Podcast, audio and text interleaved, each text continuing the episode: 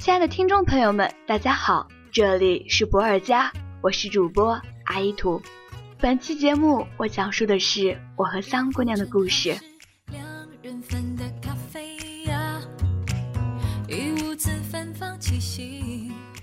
桑姑娘是我去年的这个时候在一个二次元认识的姑娘。听她的声音，你绝对想象不出她是一个身高有一米七多、身材特结实的妹子，因为她的声音是那种柔柔软软的，让人听着觉着特舒服的柔妹子音。第一次听见她的声音时，我脑海里浮现的是一个身高大概在一米五六到一米六二之间，不胖不瘦的萌妹子形象。但在一次偶然的机会，我知道了他的真实身高和体重之后，完全打破了我对他的幻想。当然，他了解了我的身高之后，也并没有放过我的身高。他经常想着和我出去玩的那个场景，他说，那就是最萌身高差了。作为被调侃对象的我，听到了之后的第一反应是，我不要和他见面。当然，我们最终还是见面了。他为了陪我去看一场苏打绿十周年的演唱会，不惜和父母大闹了一顿。当然，最后在我和他父母沟通完之后，我的广州之行不再是一个人。就算是小小的竞争或是在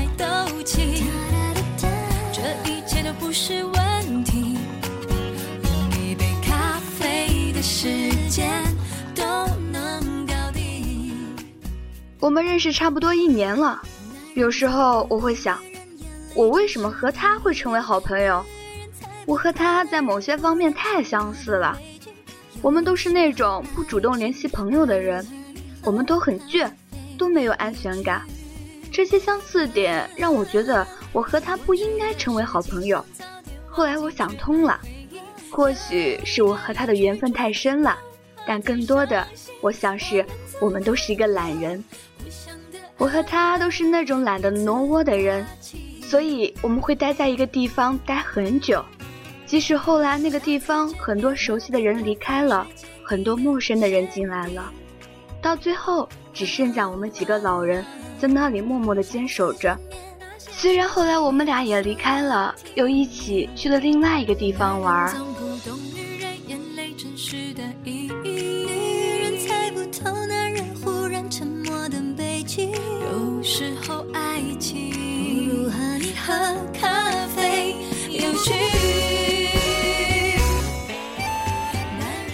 我和他还有一个相似的地方，就是爱好。我们都是声控，我们都热爱同一个东西。我不知道为什么，他总是能够比我更容易勾搭到朋友，特别是能勾搭到很多声音好听的朋友。有一次，我们遇见了两个声音特别好听的朋友，当时我和他商量着，我勾搭 A，他勾搭 B。后来的结果就是 A 和 B 都被他勾搭上了，成为他的好朋友，而我却一个都没勾搭上。后来还是通过他才和那些成为了朋友。作为他的基友的我，常常借着他的光认识了很多声音好听的朋友。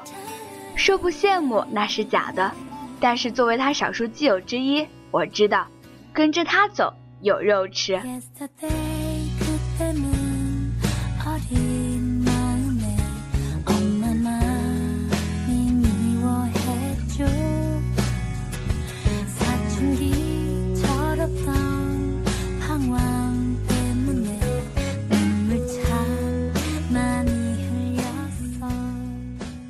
姑娘比我小一岁，但是却比我早一步跳入爱河，差点被淹死。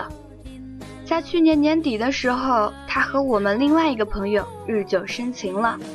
我不知道他们是如何日久生情的，我知道的时候，他们刚决定在一起。或许还是太年轻了，当激情褪去之后，剩下的只有分手。香姑娘或许不太会游泳。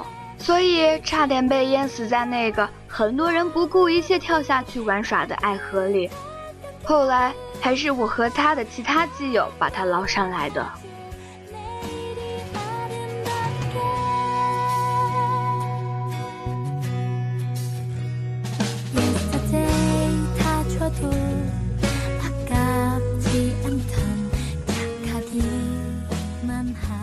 娘分手的那段时间里，她有点低迷。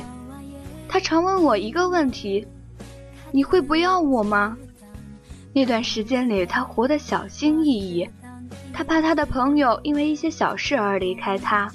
后来，我以我的名字发誓，我不会主动抛下她而结束。看着她焦虑的那段时间，说实话，作为她的好朋友，有点心疼。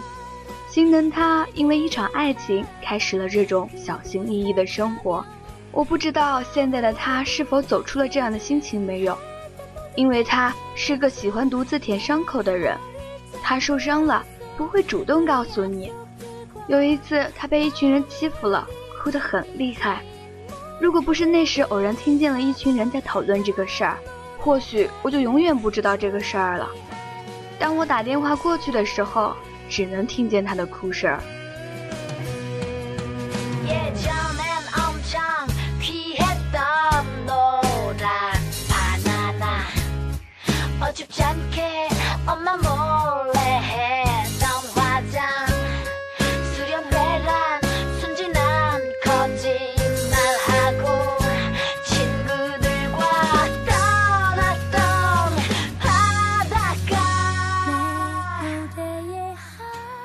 三姑娘认识快一年了，总觉得自己要做些什么来纪念一下，所以写下了这篇稿子，录成了节目。